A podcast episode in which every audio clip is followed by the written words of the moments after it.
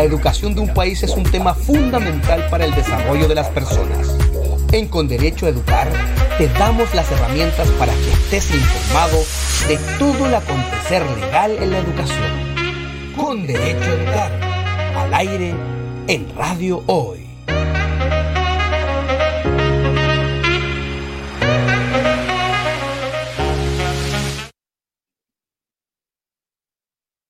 Hola a todos y a todas, muy buenas tardes. Nos encontramos nuevamente en una nueva edición de Con Derecho a Educar en Radio Hoy, como todos los miércoles a las 12 del mediodía, para conversar sobre la ley y el aula en palabras simples. Somos un programa presentado por Sostiene, consultora especializada en normativa educacional, nos pueden encontrar, como siempre, en nuestras redes sociales, en nuestra página web sostiene.cl, en nuestro Instagram, arroba sostiene.consultora, y las conductoras, como siempre, ya durante todo este semestre, que les habla Carolina Carrillo y Pamela Dogma. ¿Cómo estás, Pame?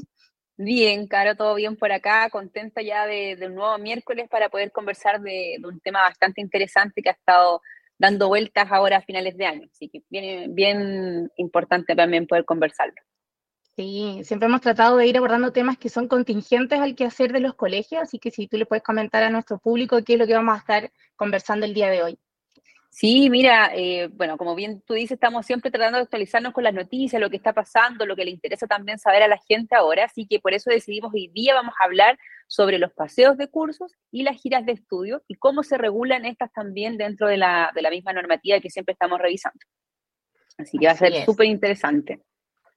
Sí, estamos en, las fechas, eh, hay colegios que ya empezaron a realizar las giras de estudio, hemos visto noticias sobre el tema, eh, recordar también el WhatsApp que está saliendo en pantalla para quienes nos ven a través de Zapping TV, a través de la señal online de Radio Hoy, y para quienes nos escuchan, voy a dictar el número de teléfono, es el más 569 63550152. A ese número de WhatsApp nos pueden hacer llegar sus consultas sobre este tema. También hemos recibido algunas consultas previas que si nos alcanza el tiempo estamos encantadas de poder abordarlas el día de hoy. Em, y como tú bien dices, Pame, eh, hemos estado viendo noticias en el último tiempo, ¿cierto?, sobre este tema, eh, algunas eh, llamativas y otras bastante lamentables sobre, esta situación, ¿sí? sí, exactamente, claro, el, el, 15, hace muy poquito, la mm. semana pasada, hubo una noticia igual de que la Superintendencia de Educación ingresó una denuncia para poder fiscalizar un establecimiento educacional de la cuarta región porque había fallecido eh, una alumna de una niña de cinco años en un paseo de curso. Una noticia muy lamentable, por supuesto, pero no es ajeno a lo que está pasando, a lo que ocurre, y por lo mismo queremos eh, abordar estos temas para que también tanto los sostenedores de colegio, que siempre lo, estamos recordando, tengan al día también, eh, sepan cómo enfrentar estas situaciones, qué es una salida pedagógica, cómo se hace, los requisitos, y también, por supuesto, los apoderados, saber cómo se deben mediar estos casos, qué debo hacer, qué debo exigirle también quizás al colegio que debe tener para yo poder autorizar que mi alumno salga eh, del establecimiento educacional. Así que sí, es una noticia bastante eh, lamentable, pero ahí también vemos cómo también la superintendencia actúa de, manera inmediata, solicitando también información al establecimiento para poder dilucidar qué fue lo que ocurrió o si hubo algún problema o no de las actuaciones también del establecimiento. Así es. Son eh, situaciones cotidianas que, se realizan en los colegios, las salidas pedagógicas son parte de todos los establecimientos educacionales, ya sean públicos, subvencionados, particulares pagados, realizan ese tipo de actividades y, estos accidentes o, bueno, cualquier tipo de, hecho desafortunado nadie está exento. En este caso fue una noticia muy lamentable, pero eh, son cosas que creemos que las comunidades educativas deben manejar, deben estar informadas. Nosotras en nuestra experiencia, como siempre hemos dicho ya de varios años, asesorando a sostenedores educacionales, eh, creemos que nunca es suficiente de entregar información y sumarnos a la labor que realiza tanto el Ministerio, la Superintendencia de Educación, de, educación, de poder eh, colaborar en la difusión de, de los requisitos normativos que deben cumplir los colegios, porque no son, como siempre decimos, requisitos eh, simplemente arbitrarios, eh, son con un objetivo que es resguardar la seguridad de los estudiantes. Así, es. Y para hablar sobre este tema, para aclarar conceptos, hoy no estamos solas, tenemos una invitada que es Cristina investiga. Hola Cristina, bienvenida, ¿cómo estás? Muy buenas tardes. Hola Carolina, hola Pamela, eh, saludar también a quienes nos están escuchando.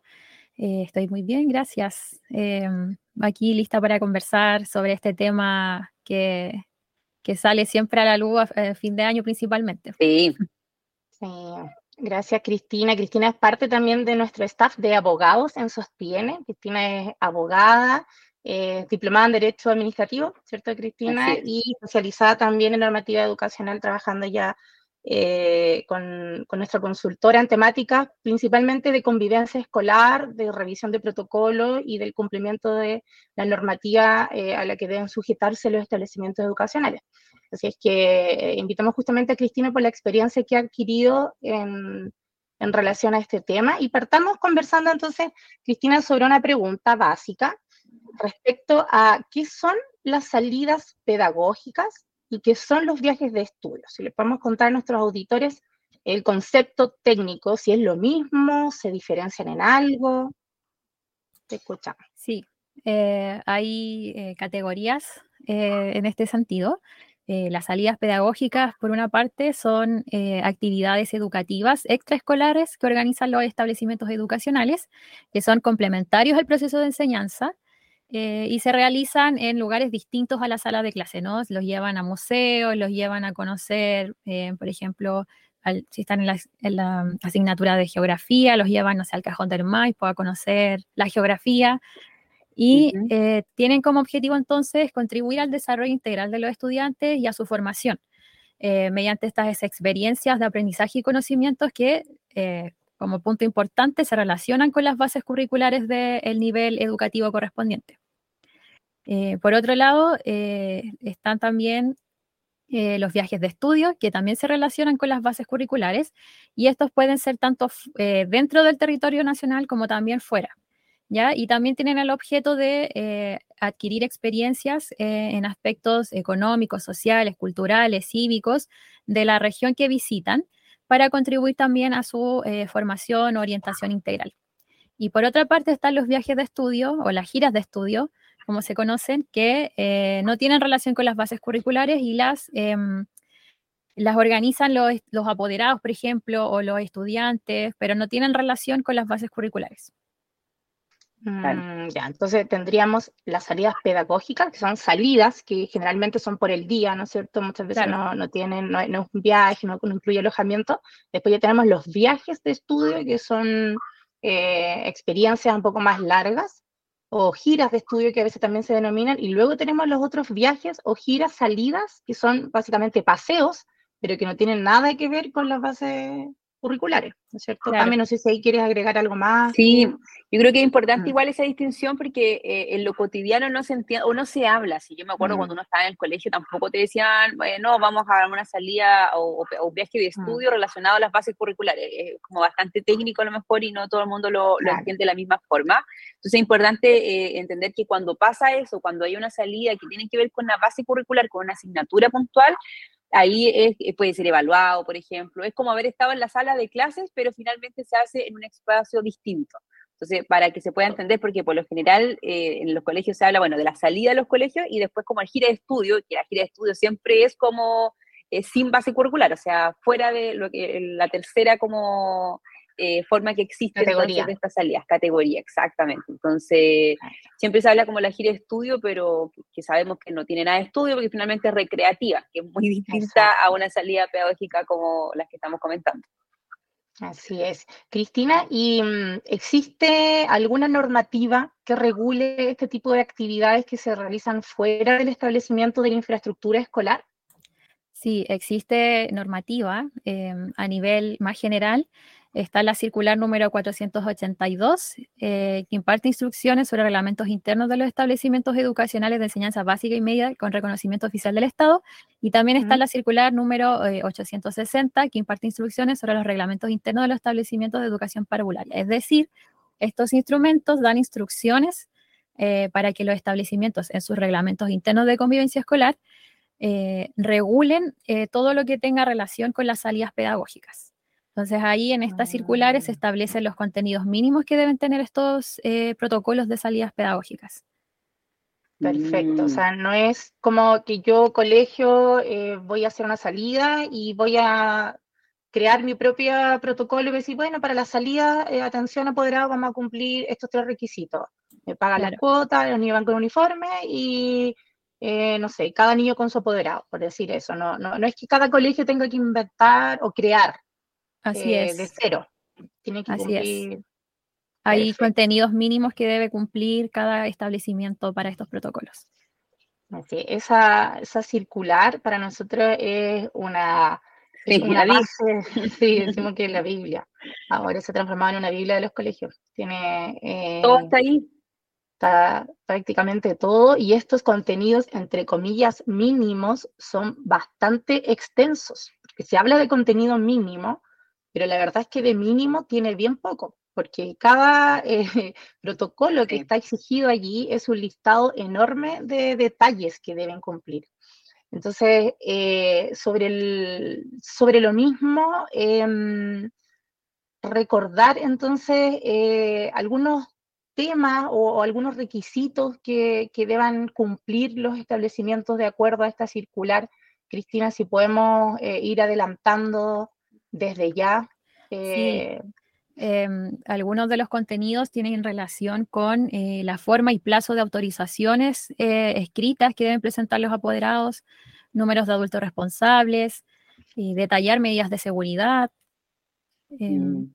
El detalle. Eh, perdón, Cristina, que te interrumpa, solamente porque estaba recordando la noticia que hablamos en el principio, y claro, dentro de la que la superintendencia que actuó de oficio y solicita también, por supuesto, información al establecimiento, está precisamente eso que tú estás comentando, que es si el establecimiento cumplió o no el protocolo de salidas pedagógicas, que es lo que tú comentas que debería estar en esta, en esta circular que regula los reglamentos internos de convivencia escolar, y también se les solicitaron las respectivas autorizaciones al Departamento Provincial de Educación del bueno, que en este caso era donde ocurrió el, caso que mm. estamos conversando. Entonces, interesante porque allá en la noticia está dando luces de cuáles son las exigencias que se deberían cumplir también eh, los establecimientos frente a estas salidas pedagógicas. Claro. Y esta fue, claro, esta fue una salida pedagógica, entonces tenía Eso que es lo ver, que claro, claro dentro del dentro de estos tres conceptos que entregamos era algo obligatorio y forma parte de los planes y programas de estudio. Eh, también para que la gente se haga una idea y cómo poder aterrizar ese concepto, poniéndose desde el punto de vista del profesor, cuando el profesor planifica su asignatura, planifica sus clases, dice, bueno, este contenido yo lo voy a desarrollar en una salida pedagógica, no lo voy a enseñar dentro de la sala de clase. este tema lo vamos a abordar en tal salida. Entonces forma parte y como dice Pame también puede ser evaluado y todo. Sí. Eh, entonces, volviendo a los, a los requisitos, Cristina.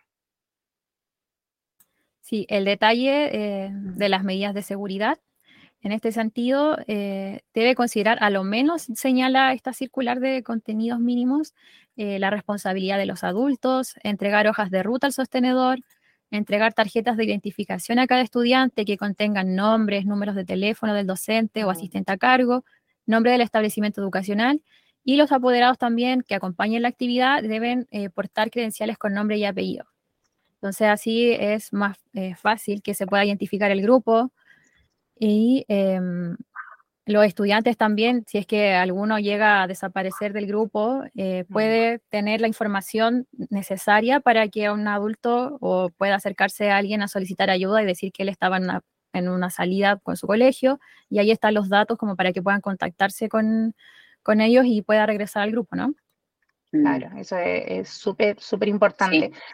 Antes de seguir ahondando entonces en, estos detalles, los requisitos que, deben cumplir los establecimientos para este tipo de actividades, vamos a irnos a una pausa eh, musical con un grupo chileno que siempre nos gusta resaltar en nuestros programas. Vamos a ir con Psycho y la canción Debilidad.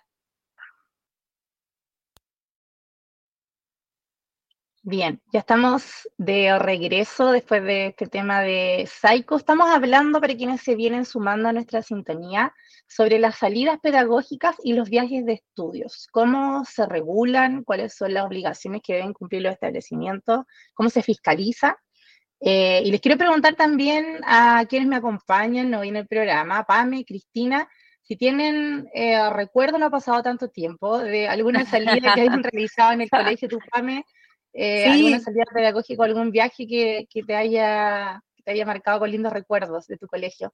Sí, yo sí tengo recuerdos, fíjate. Sí, como dices tú, no fue hace tantos años. Eh, bueno, yo estudié en Arica, soy, soy, del norte, soy de Arica, así que las salidas eran eh, cercanas, las pedagógicas. Me acuerdo que hicimos un viaje de estudios eh, y fuimos a Humberston, que es una salitrera que queda en Tarapacá, en, al interior de Pozo Almonte, que es bien conocida acá en el norte igual por un tema de, de la historia que pasó también ahí, cómo nació también la salitrera, y, es bonito recorrer también el lugar porque ha estado igual bien conservado, entonces fue una experiencia bien bonita, aparte que era salida y era como con noche, entonces igual era distinto, pero dentro de también era para pasar una materia importante del colegio mucho más entretenida, una forma de aprender también que yo por lo menos considero mucho más mm. didáctica, interesante, que uno aprende más porque estás viendo las cosas, estás como reviviendo la historia en el mismo lugar. Así que eso para mí fue un muy lindo recuerdo que tengo del colegio igual.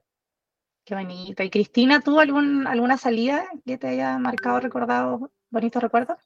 Sí, a, propósito del ejemplo que di mm. al inicio, es porque yo lo viví en, el curso en el que estaba yo, era un, un optativo eh, de historia y nos llevaron a, al cajón del Maipo porque estábamos viendo la geografía del país, así que eh, aprovecharon de, llevarnos a mirar en vivo y en directo eh, todo esto que habíamos visto en clases y fue un lindo paseo, una linda salida de curso y también aprendimos harto porque eh, uno no se puede imaginar, bueno, uno puede ver las imágenes en los libros, ¿cierto? Pero es muy distinto a verlo, vivirlo.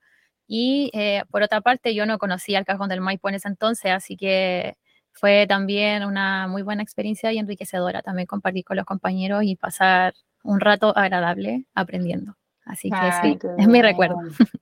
Qué lindo. Y sí, pues uno cuando es estudiante y seguramente los apoderados no están en conocimiento tampoco de toda esta cantidad de, normas que, hay que cumplir. Sí, Estás memoria también de, tuve un viaje, de hecho no estaba recordando que parece que salía pedagógica no hicimos, a voy a reclamar a mi colegio, pero sí hicimos un viaje a Santiago cuando estaba en séptimo básico porque estaba en el conjunto folclórico de mi escuela.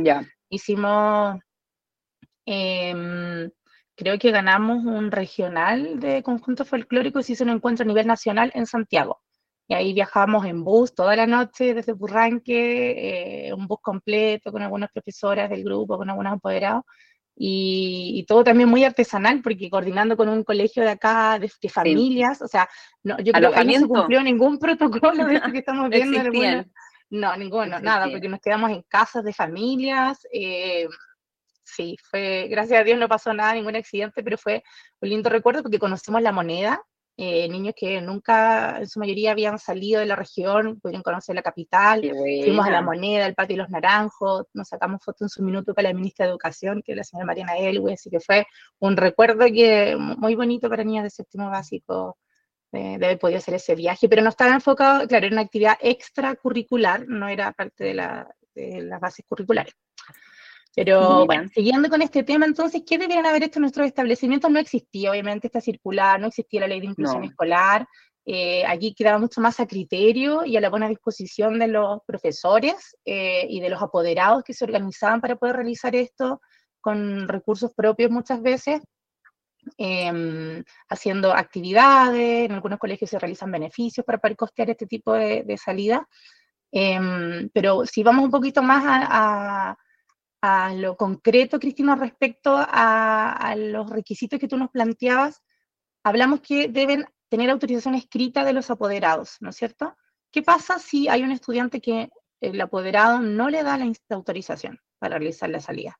Sí, es súper importante tener la autorización del apoderado y que sea escrita y que esté dentro de plazo, porque esto le permite al estudiante que pueda participar en la actividad y pueda salir del establecimiento a fin de cuentas. Entonces, eh, si el estudiante no tiene esta autorización, eh, no puede eh, participar de la actividad. Pero esta cuestión no exime al establecimiento de su obligación de adoptar medidas que sean necesarias para asegurarle la continuidad del servicio educativo. O sea, el niño o niña se va a quedar, claro, mm. se va a quedar en el colegio, pero de todas formas se tienen que preocupar de dejarle actividades para que pueda continuar con el servicio educativo sí, porque, perdón, estábamos hablando de que, de que estas salidas podían pasar materia que fuese evaluada posteriormente. Entonces, ¿qué pasa si el alumno no va porque el apoderado no firmó la autorización y, qué va a pasar con esa evaluación si el alumno no, no fue al, museo, no fue al cajón del Maipo, ¿qué, pasa ahí? Mm. Claro, eh, ahí es cuando es importante que puedan, eh, dentro de la planificación de la actividad, considerar eh, esta situación y dejarles material para que puedan también aprender el contenido que se va a pasar en esta salida pedagógica. es complejo para los establecimientos porque tienen que tener considerado también, aparte de toda la logística del viaje, tener una logística dentro del establecimiento para que ese estudiante quizás se incorpore a otro curso, que ese día esté pasando la misma asignatura, sí. estar en biblioteca, tener material. Y a mí se me ocurren también dos motivos principales por los cuales no se puede contar con la autorización. Una es que el apoderado directamente se niegue por razones a lo mejor de seguridad eh, o por alguna objeción, qué sé yo, eh, personal, valórica, que no quiere que su hijo visite cierto lugar, cierto recinto por motivos eh, personales o familiares. Y lo otro es que a veces hay papás que se olvidan también, que no mandan simplemente la comunicación, es verdad. Eh, que no tienen tiempo, se les fue, se le olvidaron, y eso es grave porque finalmente están restando a su, a su hijo de, de esta actividad. Entonces, allí también nosotros vemos la otra cara que los sostenedores em, están y los profesores constantemente insistiendo, papito, mamita, no se olvide de mandar el papel a través de comunicaciones, WhatsApp, aplicaciones, etcétera. Bueno, por eso también debe ser lo que, bueno, Cristina decía, mm. que la autorización debe ser con una eh, debida anticipación, como para, para poder eh, no tener estos mismos problemas de que si le avisamos un día antes, dos días antes, puede que no lo vean y no lo firmen. Por eso hay que avisar con, con, más anticipación, cosa de que poder hacer estos recuerdos de que, oiga, no nos ha llegado, no nos ha llegado, su hijo va a asistir o no, mm. para que el colegio también tiene que ver todo un tema de logístico, de cuántos alumnos van a ir efectivamente. Me imagino que también eso tiene que ver con la cantidad de adultos responsables que tienen que ir, Cristina, también, ¿o no? Como las medidas de seguridad, transporte, etcétera.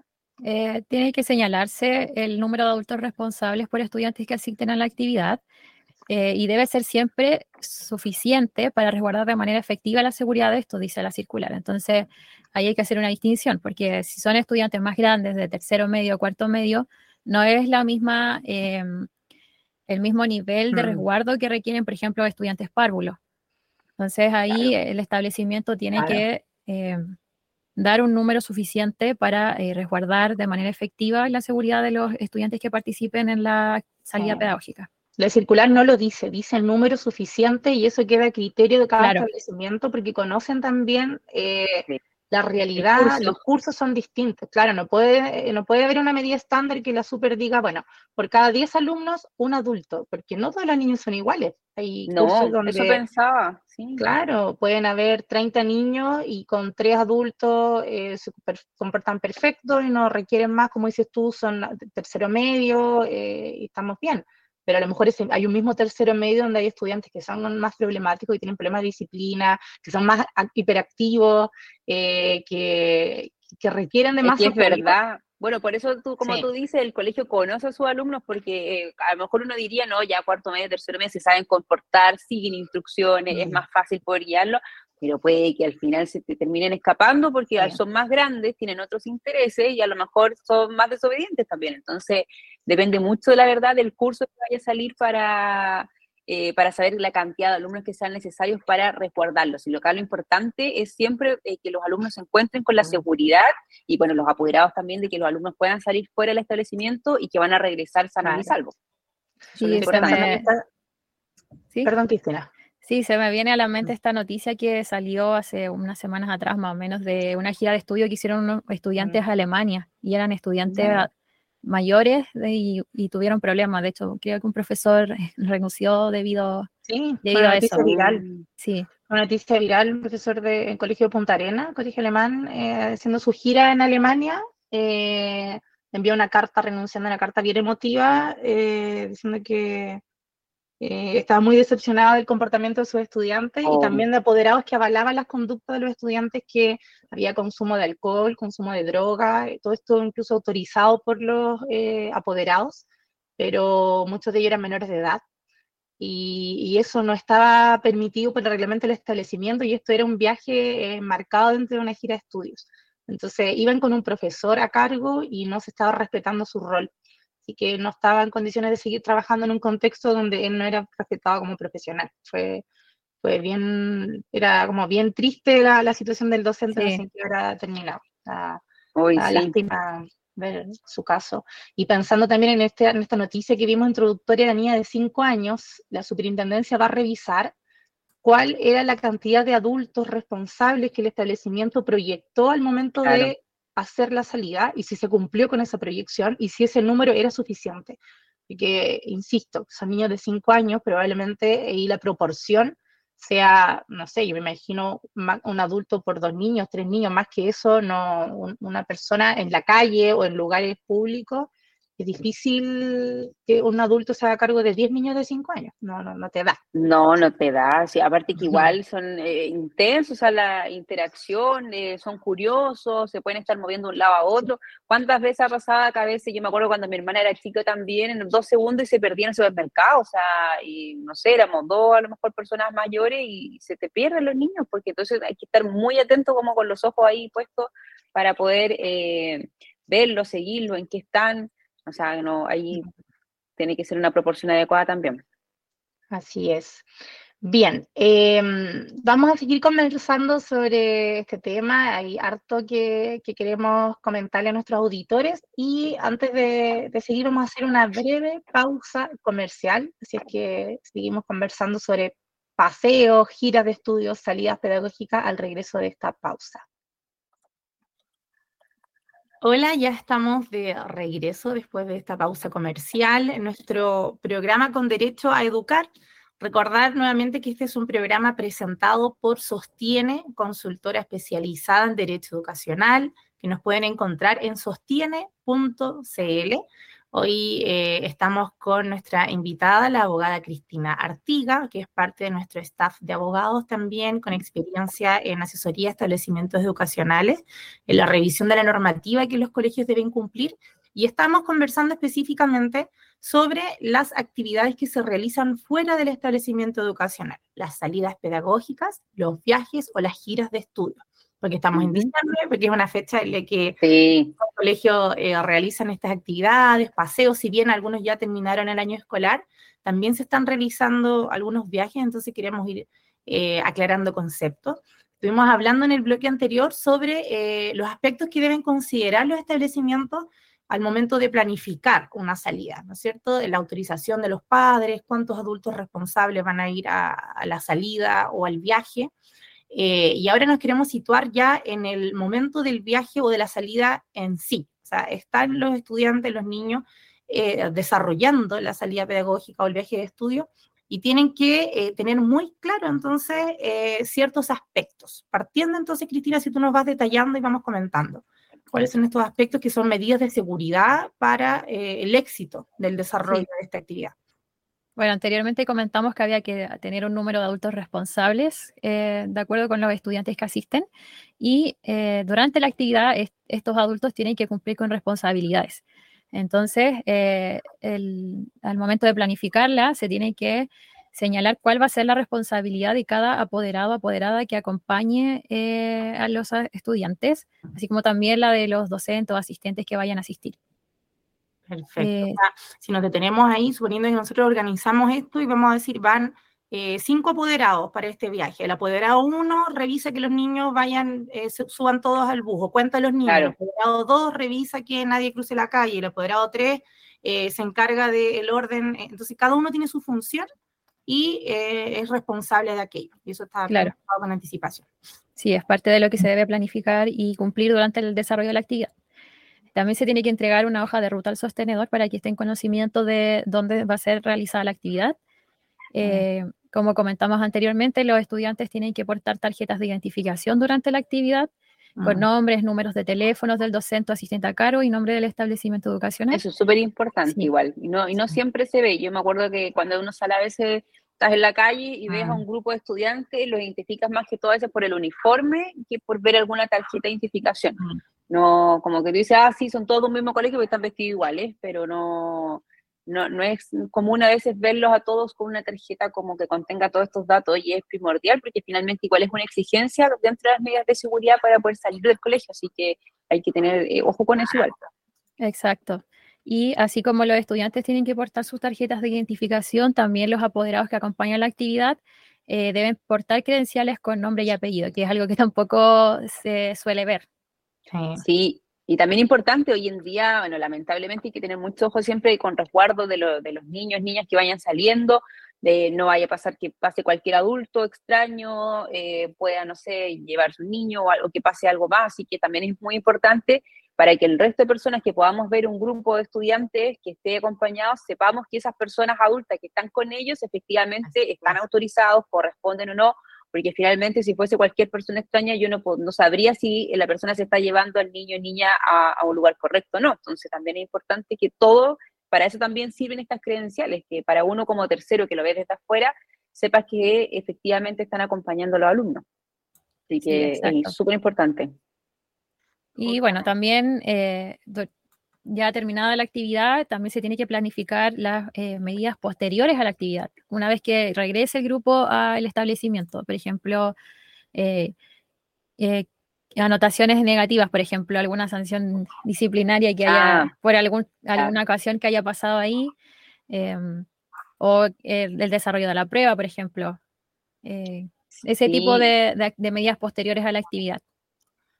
Sí, estaba pensando que hay como hay contenidos mínimos que tú nombraste que están en las circulares, ¿cierto? Pero cada planificación de salida es aparte, porque finalmente va a depender de la cantidad de autorización de los alumnos que vayan y saber a dónde van a ir, como el detalle en sí eh, se hace posterior, no están en el reglamento interno de la misma manera, ¿cierto? Sí, solo están los contenidos mínimos, eh, estos temas de seguridad principalmente, y la planificación, pero ya el contenido de la planificación así es algo que se ve cada salida. Claro. Eso es importante igual para que no digan que después van, no sé, voy a ver el reglamento interno y no aparecía acá, no sé, cuántos alumnos, cuántos apoderados tenían que ir por alumno, sino que por eso la circular habla más de eh, cantidad de apoderados o adultos responsables suficientes para resguardar la seguridad de, de los niños y niñas que vayan. Exacto. Y respecto a ese tema, em, algo que, nos llegó una consulta previa a esto por WhatsApp, que me gustaría igual mm. abordar de una apoderada que tenía una inquietud respecto a una salida pedagógica de su establecimiento y ella tenía dudas referentes al transporte, al medio de transporte. No, no sabía eh, como si este era un, era un bus particular, si cumplía algún requisito, quién, tiene, quién revisa eso, quién lo fiscaliza, cómo ella como apoderada tenía acceso a, verlo. Nos mandó esta consulta cuando vio que íbamos a tratar de este tema. Entonces, si podemos darle algunas luces sobre esto, Cristina, de acuerdo a la, normativa. Sí, los apoderados también pueden exigir, eh, y bueno, también es parte de lo que tiene que hacer el colegio al momento de planificar, es revisar que la empresa de transporte cuente con autorizaciones, documentación y requisitos necesarios para realizar este tipo de viajes que, ah. que sean exigidos por el Ministerio de Transporte. No es llegar y ah. contratar a cualquier persona que tenga un vehículo y pueda llevar a los estudiantes. Entonces, los apoderados también pueden exigir eh, que quien transporte a los estudiantes tenga todo lo necesario para realizar eh, el viaje. Eso es fundamental, porque en este rubro de transporte hay mucho eh, lo que se conoce como los transportes clandestinos. Sí, o piratas, tienes toda la razón, sí. Piratas que, claro, cobran más barato y las personas a veces al momento de cotizar dicen, mira, me conseguí este bus y, claro, pero son buses que no tienen revisión técnica al día, con choferes que no tienen licencia de conducir. O sea, hemos visto casos lamentables, incluso recuerden noticias de empresas de buses, eh, empresas oficiales de transporte, claro, con choferes que han conducido en estado de ebriedad. Entonces, eh, por eso es que hay que tener eh, un, cuidado especial el momento. Generalmente, igual nuestros clientes en nuestro colegio, al momento de, de, hacer este tipo de actividades, nos comentan que ellos ya trabajan con empresas que se van repitiendo, o sea, empresas que prestan un buen servicio eh, agendan, ¿no es cierto? Y al año siguiente repiten y durante el año, como son varios cursos los que realizan las salidas pedagógicas, lo hacen de manera frecuente.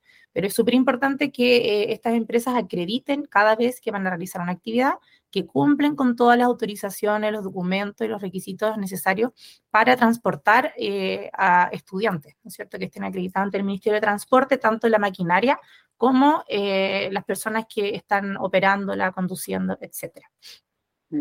Sí, súper importante igual. Yo me acuerdo que antes, como tú decías, estos buses piratas que se ocupaban no tenían ni cinturones de seguridad. Imagínate ante cualquier accidente que pueda ocurrir, eh, que no tenga cinturón hoy en día, que es algo básico para uno, se sube a un vehículo inmediatamente cinturón de seguridad. Entonces, es importante igual ahí que, estén todas estas medidas de, seguridad para que tengan una salida exitosa, la idea es que puedan salir a aprender a un conocimiento distinto y que sea una buena experiencia en general.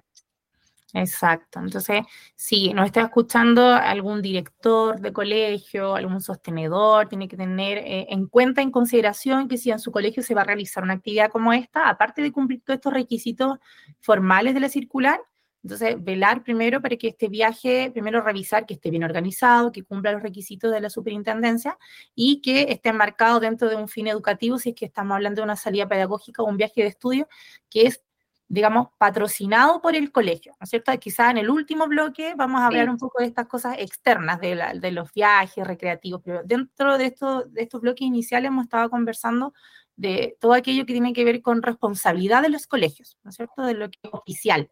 Y en aquello que es oficial, el director, el sostenedor, su representante legal, debe velar para que esta actividad esté bien organizada y esté enmarcada dentro de los fines educativos.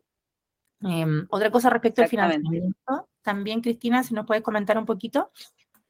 Sí, eh, tienen que tener presente que eh, las salidas pedagógicas o los viajes em, de estudios tienen que cumplen con fines educativos, eh, pueden ser financiadas también con subvención general y el establecimiento debe mantener los respaldos administrativos y pedagógicos de las actividades que realizan. Mm.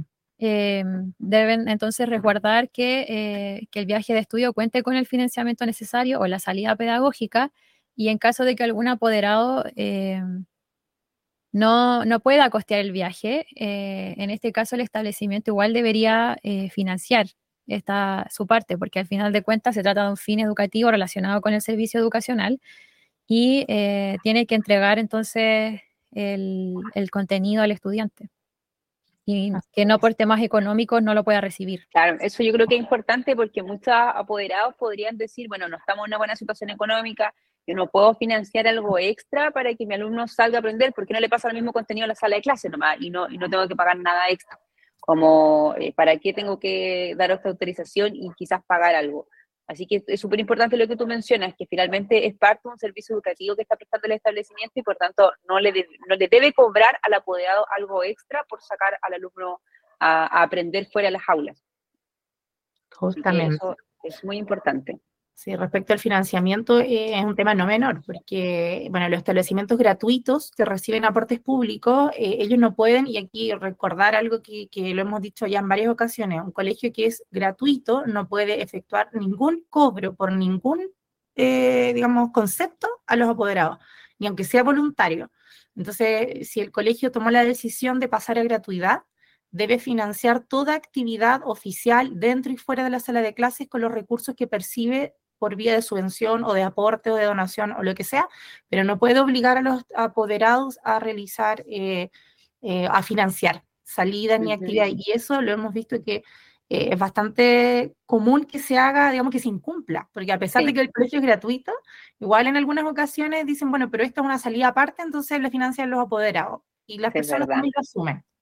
Pero, porque no saben, yo creo, porque hay un desconocimiento también, a lo mejor pueden decir, bueno, si el colegio me da todo gratis, quizás efectivamente tengo que pagar algo para que puedan salir ahora a, a, conocer un museo, a conocer algo más. Entonces, igual es importante ahí que, que, puedan entender eso que tú estás comentando, Caro, de que no el colegio no debe cobrarle a los apoderados.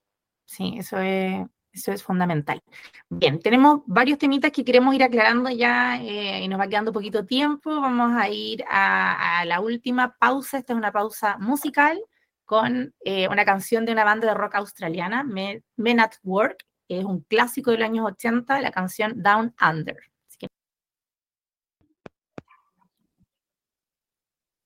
Bien, ya estamos de regreso entonces en este último bloque y final del programa con derecho Siempre pasa volando. Sí, se nos pasa volando el, rato. Em, estamos hablando sobre giras de estudio, salidas pedagógicas, eh, paseos, y hemos hablado durante todo este eh, el desarrollo del programa de las actividades que tienen que ver con la organización del establecimiento y su responsabilidad respecto a las mismas, ¿cierto? Que tienen que ver con el desarrollo pedagógico y curricular de esto, tanto salidas como por el día como viajes, que implica eh, participación de personal del establecimiento, profesores involucrados, para ellos una actividad laboral, ¿cierto? Eh, está dentro de las bases curriculares, se puede evaluar, etcétera. Estamos enmarcados en las circulares de la superintendencia, eh, pero ahora en estos minutos que nos quedan de programa, queremos abordar algo que también es frecuente, que son aquellas eh, denominadas giras de estudios o, paseos o salidas, pero que son meramente recreativas y que tienen como finalidad eh, pasar un momento agradable, vacacionar juntos como compañeros de colegio, pero en las cuales los establecimientos no se hacen responsables. ¿ya? Y aquí nosotros también por experiencia podemos señalar que son cada vez más los colegios que están adoptando esta posición, por la gran responsabilidad que implica salir con menores de edad, eh, por los riesgos de todo lo que hemos conversado, accidentes, fallecimientos, eh, eh, temas disciplinarios, riesgo de consumo de alcohol, de droga, riesgo con terceras personas, etc. Entonces es muy complejo para un colegio efectuar eso, además del financiamiento, etc. Entonces son estos ya son los menos, los casos que los colegios se hacen responsables, pero eso no obsta que los apoderados se quieren organizar de igual manera para darle una experiencia a sus hijos y que estén contando dinero de manera particular. Em, pero allí eh, quisiéramos partir haciendo una distinción, antes de darle la palabra a Pam y después con Cristina. Eh, ¿Cómo podemos, eh, tal vez, al momento de una fiscalización, porque estamos hablando que esto es de importancia cuando pasan cosas, ¿no es cierto? Siempre decimos que cuando todo sale bien, da lo mismo un poco. Están todos felices, las fotos, los recuerdos. Pero eh, la pregunta viene cuando hay un accidente, cuando hay un problema, cuando hay una pelea, ¿de quién es la responsabilidad, cierto? Y aquí lo clave es ver si es que el colegio patrocinó o no la actividad para ver si le podemos, de cierta manera, endosar alguna responsabilidad. Si el colegio en su reglamento tiene claro que ellos no promocionan, ni efectúan, ni organizan salidas al extranjero, estos típicos viajes a Brasil, a Bariloche, que son como muy frecuentes, comunes, dependiendo también, obviamente, el poder adquisitivo de las familias que estén en cierto determinado establecimiento, o dentro del país, que también implican viajes, alojamientos, fiestas, etcétera. Si el colegio es claro en señalar eso, se puede eximir de responsabilidad. Pero si lo reglamenta, lo promociona, lo publicita, lo informa, se trata en las reuniones de apoderado, el profesor lo está, digamos, incentivando, acompaña en la colaboración, anda un profesor eh, financiado en, su remuneración para el establecimiento, allí ya entra también el colegio, a través de su sostenedor, a tener responsabilidad. ¿ya? Entonces ahí te doy un poquito el pase a ti, Pame, para que tú también puedas hacer comentarios respecto a, esa, a esa situación, como para hacer la distinción. Igual es importante lo que tú mencionas porque finalmente, claro, la, gira de estudio es el concepto, yo creo que la, gran mayoría tiene de estos viajes recreativos finalmente, no, no tanto asociado a, bases curriculares o aprender algo distinto fuera de la jaula. Entonces, estos paseos o giras de estudio eh, pueden suceder muchas cosas y por eso también es importante porque muchas veces cuando es eh, en el extranjero también, y, bueno, hay empresas que se dedican también a hacer esto, estas giras que contratan los apoderados, para poder eh, ver los itinerarios de los días y eso también incluye fiestas. Entonces también hay que tener mucho ojo eh, hasta qué punto, si estas mismas fiestas o salidas pueden haber algún problema, alguna pelea quizás entre mismos o abusos también dentro de estos mismos compañeros de curso. Así que también es importante ahí qué responsabilidad le cabe realmente al sostenedor en estos casos porque hemos visto que existen muchas medidas de seguridad cuando eh, efectivamente están dentro de las bases curriculares, pero cuando no están, eh, bajan un poco las medidas de seguridad en el sentido de que ya no hay una exigencia de, eh, por ejemplo, la credencial, cuando van de gira de estudio no es necesario porque es distinto, no estamos aprendiendo un conocimiento, pero sí, igual, por lo general, eh, lo que yo he visto es que siempre va también un, profesor acompañando también a, a, los estudiantes porque finalmente es como la salida de despedida un poco del colegio muchas veces y del profesor también, entonces, cuando ya vemos que eso también está incluido, ahí hay una responsabilidad igual, yo creo, del sostenedor en el sentido de que si pasa algún accidente deben activar igual eh, el protocolo correspondiente, el protocolo de accidentes escolares. Entonces ahí eh, es importante ver cómo se relaciona un poco, hasta qué punto llega esto, porque si en el reglamento interno expresamente la corporación, el sostenedor dice que no van a tener giras de estudios recreacionales para los estudiantes, pero los apoderados se organizan de igual manera y van con acompañamiento de un profesor y pasa un accidente, eh, el sostenedor igual tiene que estar entonces enterado de lo que está ocurriendo para poder activar estos protocolos, porque posteriormente va a llegar la superintendencia eh, a través de una denuncia o oficio, eh, a investigar también y preguntar si se activaron o no los protocolos. Así que hay una gran responsabilidad también ahí del, del sostenedor, aunque no lo quiera, es responsable igual. es parte de su comunidad educativa. Cristina, de, de acuerdo a la experiencia que hemos visto también analizando estos casos. Sí, eh, concuerdo con lo que plantean ustedes respecto a que a final de cuentas quienes participan de estos viajes de estudio son miembros de la comunidad educativa.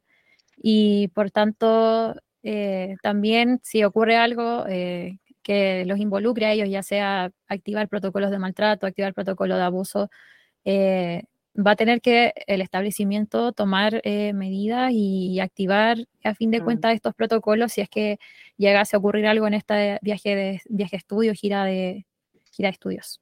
Sí, ahí independiente si asiste o no asiste un, un profesor o algún funcionario del establecimiento. O sea, lo clave para el sostenido, para poder eximirse de responsabilidades, en el fondo civiles, qué sé yo, es que no vaya nadie de su establecimiento. Si alguien eh, incumple, él también podría adoptar sus medidas en el ámbito laboral, ¿no es cierto? Amonestaciones, etcétera, porque igual se nos falta también el profesor, el trabajador que dice, no, porque yo voy con mi curso, y no me importa, y voy nomás en la salida del cuarto medio, bueno, ahí el empleador verá qué, qué, medidas adopta. Pero luego si hay un, problema en esta actividad, por ejemplo, de tercero para cuarto medio, independiente que no tenga nada que ver con el colegio, que no haya asistido ningún docente, que sea una actividad eh, extra completamente fuera del colegio que lo organizaron las mamás, los papás, etcétera, y hay alguna situación de abuso sexual, de maltrato, de etcétera, que afecta a miembros de la comunidad educativa, de todas maneras, en marzo, estoy pensando si pasa esto en el verano, al regreso de clases, el colegio debe aplicar el protocolo respectivo porque son hechos que afectan a miembros de la comunidad educativa, y esto ya lo hemos hablado en programas anteriores, que los establecimientos deben aplicar sus protocolos frente a situaciones que pasen dentro o fuera del establecimiento cuando afecten a miembros de la comunidad educativa. Entonces, esa es una respuesta súper importante también que lo tengan en consideración.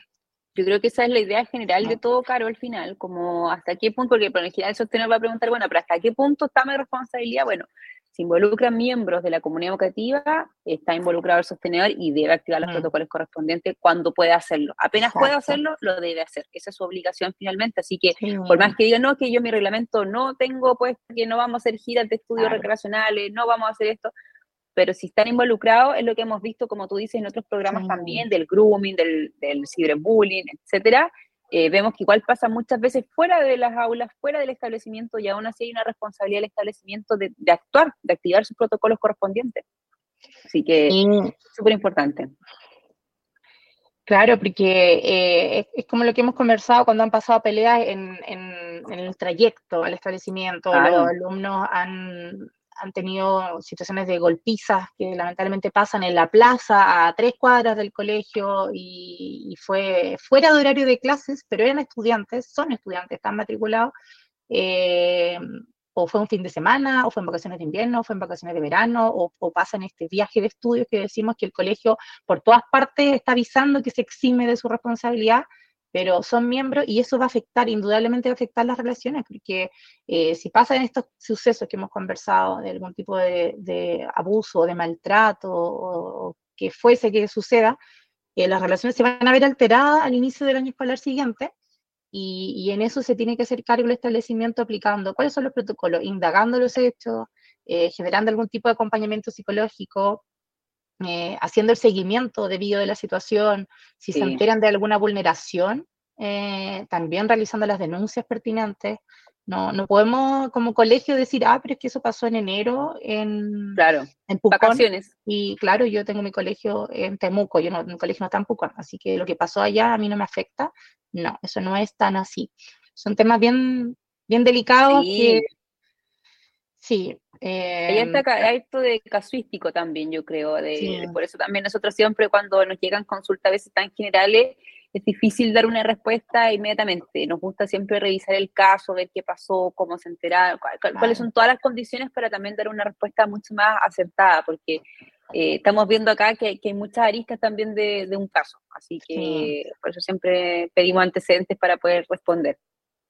Y la clave de, todo esto, Cristina, si, pudieras dar alguna sugerencia a, los establecimientos que, generalmente están realizando este tipo de actividades de salidas, de viajes, de gira. ¿Cuál sería el consejo que podríamos dar desde Sostiene, desde la asesoría jurídica que, están prestando ustedes también como, como abogados de nuestro equipo? Sí, eh, siempre cerciorarse de que están cumpliendo con los protocolos y verificar que sus protocolos estén ajustados a los contenidos mínimos, porque pueden tener el protocolo, pero quizás no tiene eh, todos los contenidos que, que, deban tener y se están quedando con algo fuera. Entonces, al momento de que ocurre un hecho y lo fiscalizan, ustedes pueden decir, sí, yo cumplí con mi protocolo, pero eh, mm. puede que les haya faltado algo, como esto de las credenciales, por ejemplo, de los estudiantes. Entonces, es importante que puedan aplicar sus protocolos y verificar que sus protocolos estén ajustados a la normativa educacional vigente. Sí, muy importante. Cristina, ¿me quieres añadir algo más para ir cerrando ya este programa? Mira, lo que siempre estamos conversando un poco de, la asesoría. Yo creo que es importante eh, la asesoría mm. preventiva, como porque por lo general muchas veces eh, llega la asesoría cuando ocurre algo, que es lo que tratamos siempre de evitar. No queremos que ocurran eh, problemas, accidentes, por lo mismo es importante la asesoría preventiva antes de realizar eh, cualquier viaje, salida, etcétera, asesorarse también con qué debo cumplir, puedo hacerlo o no. Eh, eso yo creo que es fundamental también para, para todos, en verdad, que lo, lo tengan súper presente antes de realizar cualquier salida, en este caso que estamos hablando de, la, de las giras de estudio o salidas pedagógicas. Sí, ya concuerdo con, ambas y me sumo también a esas palabras de, revisar, eh, de prevenir y de planificar. Contar también con una buena asesoría preventiva, que es la clave para, para poder estar tranquilos todos, tranquilos eh, quienes administran el establecimiento, que están en orden, eh, porque el estrés cuando se producen estas situaciones, cuando ah. están los niños por allí y sin saber si pasará algo, en cambio, cuando tú tienes todo ya planificado y anticipado, eh, es una ganancia enorme porque pasan cosas y tú ya las tienes previstas y las puedes eh, abordar de buena manera. Así que, Exactamente. Bueno, esperamos y deseamos que todos los colegios que están realizando actividades durante este verano eh, puedan desarrollarlas con el mayor éxito posible, que no tengamos otras noticias lamentables como las que hemos escuchado últimamente y bien desearles también ya un buen término de año escolar. Nosotros no paramos, eso sí, sostiene, continúa. Eh, eh, diciembre, enero, febrero, nosotras eh, seguimos operativas, seguimos también con nuestro programa de radio, así es que la próxima semana nos volveremos a encontrar. Muchas gracias, Cristina, por acompañarnos esta semana. Sí, muchas gracias. Sí. Y, bueno, ya estamos cerca de Navidad también, así que ya el próximo programa ya, ya va a haber pasado, así que también desearles a todos que pasen unas lindas fiestas también, ojalá en compañía de la familia. Así es, y nos vemos para el próximo programa, miércoles 27, último programa del año 2023. Así es, despidiendo ya el 2023. Sí, muchas gracias a todos por, eh, por escucharnos, por, por, su audiencia y como dice Pame, que una linda fiesta, nos estamos viendo y escuchando prontamente. Estén muy bien. Chao, chao. Estén todos muy bien, nos vemos. Chao. Chao. Las aulas se cierran y bajamos las cortinas por el día de hoy. Te invitamos la próxima semana a ser partícipe de un nuevo programa con Derecho a Educar en Radio Hoy.